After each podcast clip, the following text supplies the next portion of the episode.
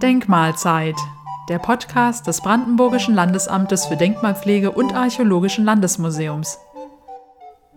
Herzlich willkommen zu einer neuen Folge der Denkmalzeit. Heute dreht sich alles um den im Februar 2021 veröffentlichten Denkmalreport der Abteilung Bau- und Kunstdenkmalpflege. Dieser erscheint einmal im Jahr und berichtet über Erfolge, Entdeckungen, Bedrohungen und Verluste in der brandenburgischen Denkmallandschaft. Dabei werden ausgewählte Objekte vorgestellt, die die Kolleginnen und Kollegen der Inventarisation und der praktischen Denkmalpflege im vergangenen Jahr besonders beschäftigt haben. Ich spreche dazu mit dem Landeskonservator Prof. Dr. Thomas Drachenberg. Herr Drachenberg, bevor wir zu einzelnen Beispielen kommen, die es dieses Jahr in den Denkmalreport geschafft haben, möchte ich kurz auf Ihr Vorwort eingehen.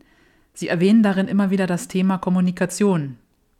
Gerade in Zeiten der Pandemie, die ja völlig neu für uns alle ist äh, in der Gesellschaft, ist es besonders wichtig, die Kommunikation aufrechtzuerhalten.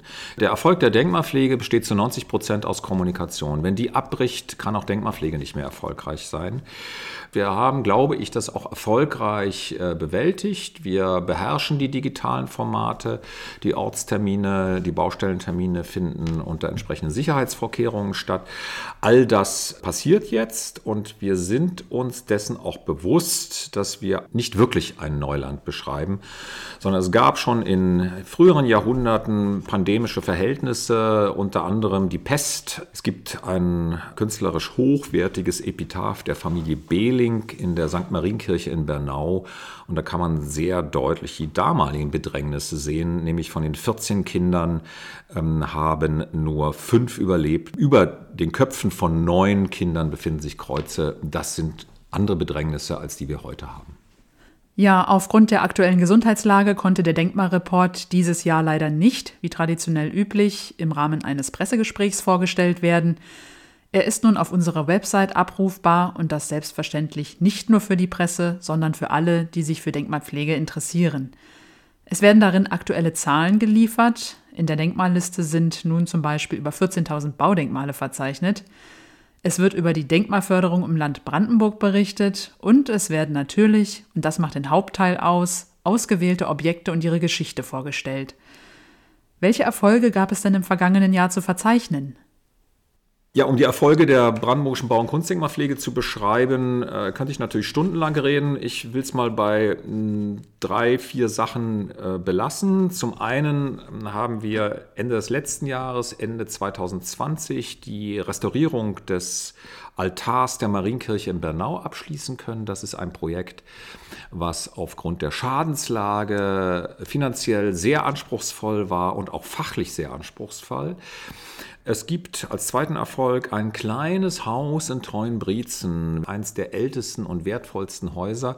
Und da arbeitet dann auch die Jugendbauhütte unter fachlicher Anleitung an diesem Haus. Und das ist besonders berückend zu sehen, wie die Verbindung zwischen Jugend und dem Alten dann auch stattfindet. Und das Haus kann nicht nur gerettet werden, sondern äh, wird sehr sinnvoll genutzt werden, unter anderem durch die Jugendbauhütte. Dann gibt es Restaurierungserfolge, zum Beispiel das Haus Punks, ein Haus der 20er Jahre in Kleinmachnow.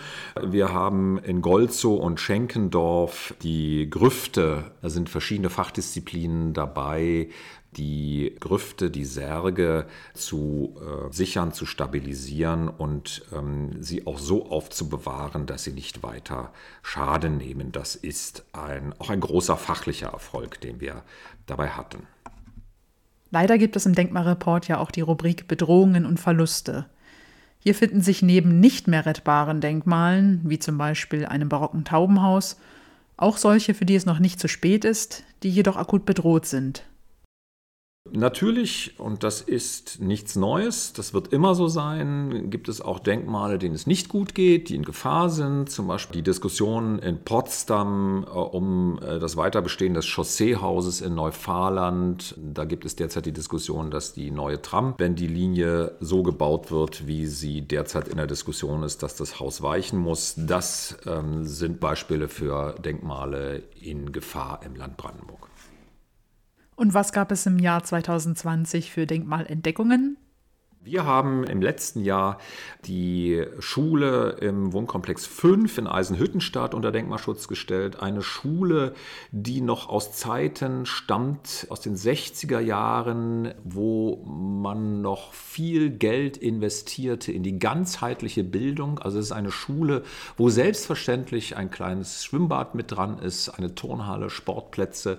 Ja, ein Standard, der in der späteren DDR dann so nicht mehr äh, gehalten werden konnte. Hier geht es um die spannenden Fragen der Umnutzung und der Weiternutzung.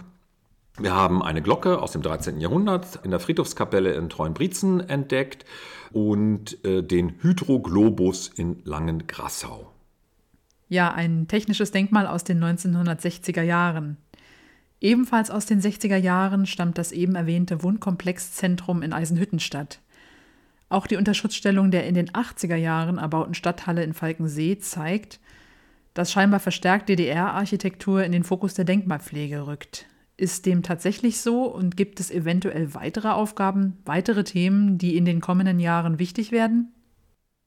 Es gibt eine große Kontinuität in der Arbeit der Denkmalpflege und es gibt aber auch immer wieder neue Projekte und neue Aufgaben. Und es schält sich so langsam heraus, dass wir zwei große Aufgaben haben. Zum einen die Erfassung der Industriekultur, äh, vornehmlich in der Lausitz. Hier haben wir ein Projekt, was wir in diesem Jahr starten werden, zusammen mit den sächsischen Kollegen, um die Industriekultur zu erfassen. Denn es ist wichtig beim Umbau der Lausitz, dass die Geschichte, dass die Baukultur, dass die Industriekultur in ihren wertvollen Teilen vorher erkannt wurde und dann auch äh, Perspektiven der Erhaltung bekommt. Da sind wir sehr froh, dass wir jetzt schon diese Erfassung machen und nicht erst in den 30er Jahren, wenn es dann hektisch zu werden droht.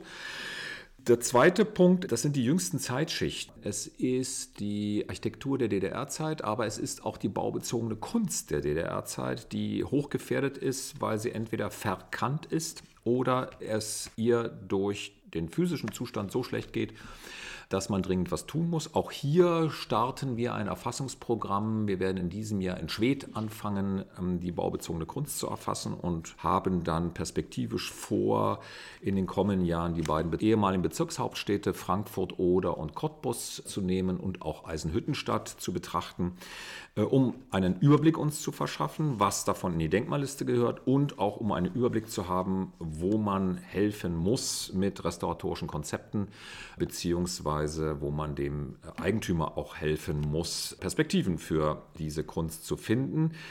Diese Kunst ist deswegen wichtig, weil sie äh, identitätsstiftend ist. Und das Zweite ist, sich immer darüber klar zu werden, welche ideologischen Subebenen es gibt und sich auch immer klar zu machen, wie eine Diktatur versucht hat, die Wirklichkeit zu schönen und wie die Kunstentwicklung in dieser Diktatur, nämlich in der DDR, gewesen ist. Das muss man vom Original ablesen können. Und wie wichtig Kooperationen sind, zeigt ja nicht nur dieses Projekt oder die von der Staatsministerin für Kultur und Medien geförderte Erfassung Lausitzer Industriekultur. Derzeit laufen verschiedene Projekte, bei denen das BLDRM mit anderen Institutionen zu aktuell wichtigen Fragestellungen zusammenarbeitet. Weitere Informationen dazu, wie auch einen Überblick über unsere Publikationen oder kommende Veranstaltungen können Sie, liebe Hörerinnen und Hörer, im aktuellen Denkmalreport nachlesen. Zu finden ist er im Bereich Öffentlichkeitsarbeit auf unserer Website bldam-brandenburg.de. Musik